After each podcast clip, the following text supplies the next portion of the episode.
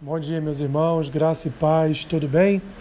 Vamos para mais um episódio do nosso Café com Bíblia de todas as manhãs.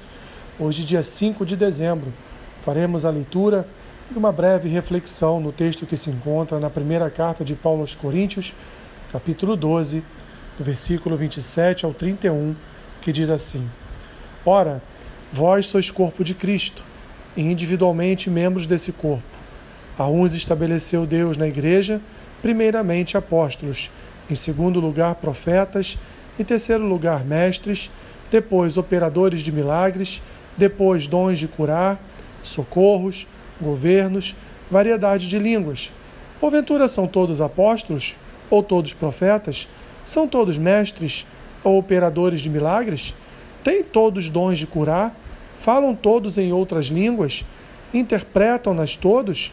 Entretanto, procurai com zelo os melhores dons.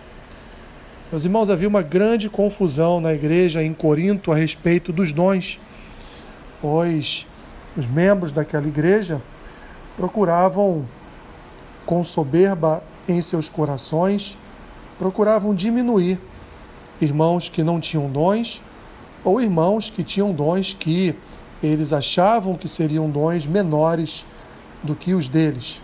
Portanto, Paulo ele vai dirimir toda esta confusão no capítulo 12 da sua carta aos Coríntios, quando ele no início fala a respeito dos dons espirituais, acerca do uso, do uso dos dons espirituais, e então fala da unidade da igreja, essa unidade também estabelecida dentro desse critério de distribuição dos dons feita pelo Espírito Santo e termina o texto dizendo: Por isso que, pela unidade da igreja, uns então são chamados para apóstolos, outros são chamados para profetas, mestres, quem opera milagres, quem cura, quem socorre, quem tem variedade de língua, quem interpreta, quem tem o dom de governo e assim por diante, meus irmãos. Ou seja, o que Paulo está querendo dizer é que cada pessoa recebe do Senhor o dom que ele que ele quer executar sobre a vida daquela pessoa. E esse dom ele tem que ser exercido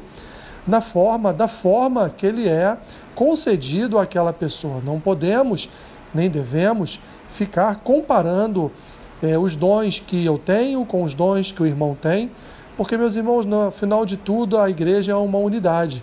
A igreja ela é um único corpo. Esse corpo, então, com cada indivíduo, ele é abençoado com uma variedade de dons. E assim, cada membro desse corpo, tendo um dom diferente, um dom específico, ele pode então completar a bênção da igreja, ele pode completar, portanto, todos os outros dons. Assim, se Deus lhe deu um dom, use este dom, não enterre-o, mas use para a glória de Deus e não compare o seu dom com o dom de nenhum outro irmão. Obrigado, Senhor. Obrigado porque a tua igreja ela recebe de ti os dons espirituais para fortalecimento da fé e para exercício do teu trabalho através da tua igreja neste mundo perdido. Abençoe o dia do meu irmão e da minha irmã, seja com eles em suas dificuldades, limitações suprindo em Cristo Jesus cada uma das suas necessidades. É o que eu te peço e oro assim, em nome de Jesus. Amém. Que Deus te abençoe, rica e abundantemente. Amém.